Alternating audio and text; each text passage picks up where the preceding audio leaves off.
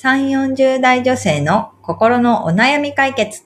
今井彩子と、由美子の、それ、わかる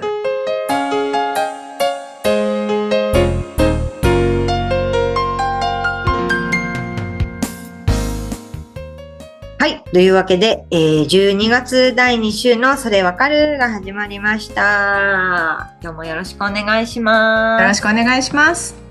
はい。ということで、今日も、えーお悩みをお寄せいただいておりますので、はい由美子さん早速お願いいたします。はい。お母ちゃんさん46歳の方からです。はい。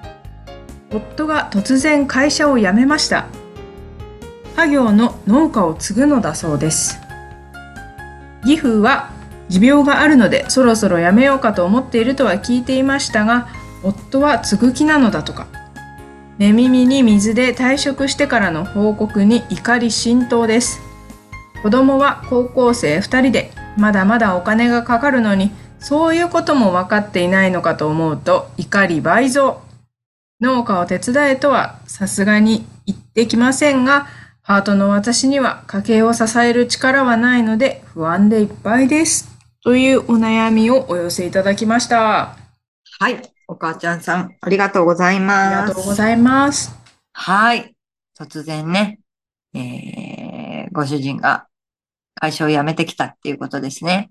うん。寝耳に水っていう。そうですよね。ちょっと自分に置き換えてみたら、衝撃的ですよね、これう。ん。仕事辞めちゃったの？っていう、しかも、辞めようと思うじゃなくて、退職してからの報告。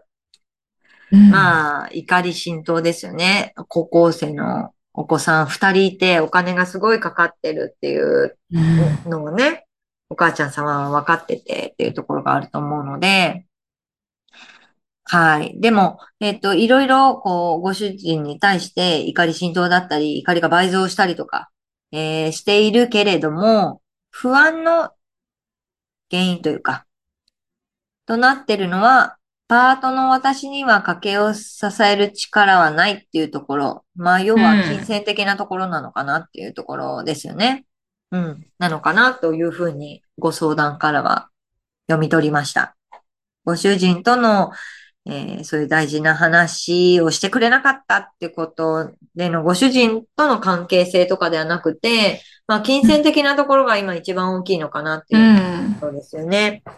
で、えっ、と、不安には2種類ありますよっていうお話をするんですけれども、うん不安って2種類あって、一つは今現在起きていることに対する不安。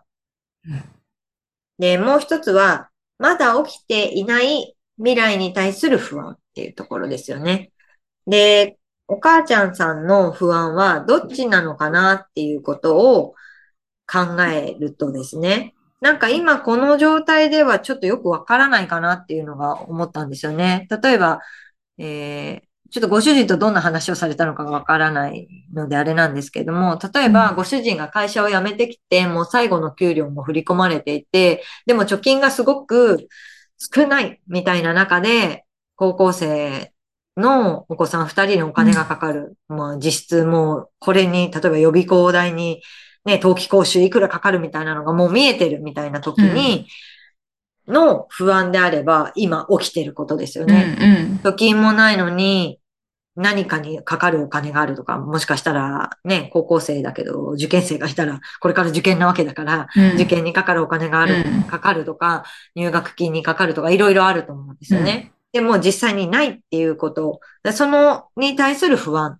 なのか、それとも、えっ、と、とはいえ、家業を継ぐっていうことなので、別に一から何か作り上げたりとか、えーしばらく収入がないってわけではないのかなとは思ったんですよね。でそう考えたときに、まあ今はその大丈夫だけれども、その自営業になるっていうことに対して、いつうかんその稼げなくなったらどうしようっていう、まあまだ起きてないその未来のことに対する不安なのかっていうことで、また対処が変わってくるのかなっていうのは思うんですよね。だから、まあまずその、えー、お母ちゃんさん自身がパートで家族全員を養える、家計を支えるってほどの力はないっていうことで、いっぱい不安を感じているとは思うんですけども、うんその不安で、今言ったみたいに、今現在起きている出来事に対する不安なのか、それとも、えーこれからのことに対する不安なのかっていうことをちょっと考えていただくといいかなと思います。ね、今起きていることに対する不安だった場合、例えばさっき言ったみたいに、もう払わなければいけないお金があるのに、手元にないみたいなことが起きてるんだとしたら、じゃあどうするのっていう、そのまあ物理的にどう解決するかっていうことに、えー方法を、まあ、たくさん上げていって、それを一つずつできることからやっていくみたいなことで不安は解消していけるかもしれないし、その上げていった中で、まあ、道筋が立っていけば不安が解消されるかもしれないっていうことで、まあ、実際にやるべきことを見つけて、あの、できることからやっていくっていうことが大事。で、ただ、えっ、と、二つ目のその未来、まだ起きてないことに対する不安であった場合は、まずは、まだ起きてないよねっていうことを自分が認識するっていうことはすごく大事です。あの、うんその、あ、どうしようどうしようって言って、その起きてないことに対する不安で自分の気持ちが振り回されるのではなくて、まだ起きてないよねっていうことを自分自身、まあきちんと実感する。まだ起きてないんだよね。そうだよね。だからこの不安に振り回される必要はないよねっていうことを認識した上で、でも、もしかしたら、そういう未来ってあるかもしれない。ないかもしれないけど、あるかもしれない。で、あった時にどういう手段が取れるんだろうとか、どういう備えをしておけばいいんだろう、みたいな中で、できることを探していくっていうことが大事かなっていうふうに思います。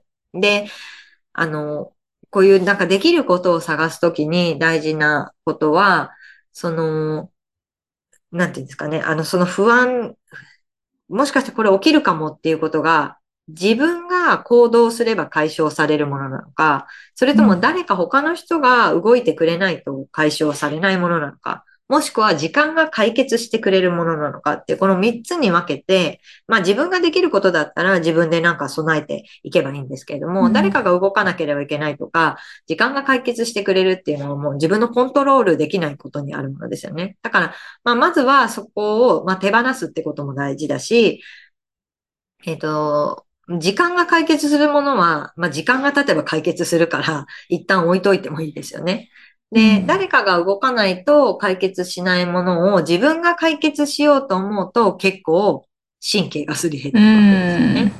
ん。誰かが解決しなければいけない中で自分が働きかけられることはあるのかとか、何か自分がえ手伝えることはあるのかとか、そういう視点で見て自分がコントロールできるものに変えていく。でも最終的に絶対この人が動いてくれないとどうしようもないなっていうものに関しては、もうどうしようもないなっていうことを受け入れるということが大う事ですよね。ん。で、自分ができることの方に意識を向けて、備えたりとか、手段、手を打っていったりとか、いうことが大事になってくるので、なんかそのあたりもちょっと考えていただきながら、あの、まあ、まずは今の起きてることなのか、未来のことなのかっていうこと。で、その中で、えー自分ができることは何なのかっていうことを見つけていって、手をつけていくっていうことでやっていただくといいかなというふうに思います。うん。うん。ね、高校生二人っていうことなので、なんかその学費とか以外にもね、多分、食費とか、なんかいろんなことにもお金かかりますようね。ん。うん。ねだから、ねうん、不安になるのは当然のことだと思うんですよね。で、もう一つはやっぱりその不安に思っているっていうことをご主人に伝えられてるのかなっていうこと。もうちょっと気になったんですけれども、例えば、もう私だけでは家計支えきれないのにどうするのみたいな言った時に、いや、貯金あるからとか、いや、こんだけね、あの、そのか農家の方も目処が立ってるから、みたいなことを聞いたら、え、なんだ、そんなに不安にならなくていいんだ。でも、もしかしたら、それで解決しちゃうかもしれない。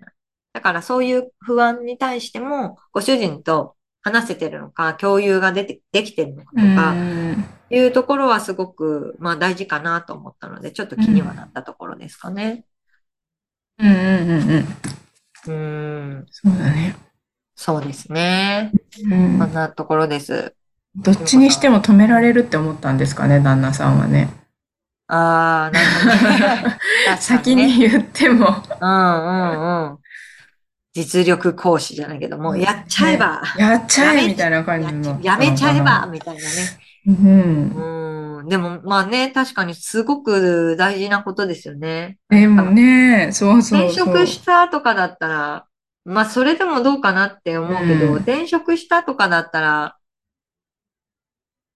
まあまあまあ、それ。家計的な不安はないかな。うんいや、あるかもしれないくないですか？確かにね転職先、でお給料が下がるとかね。下がるとか、そうそうで。すよね。早く帰れるけど、お給料はうん少ないとかは、わかんないですけどね。まあそうねなんかいろいろ条件が変わってくう、ね、るからね。そうですよね。うんいろんなことが変わりますもんうね。ん。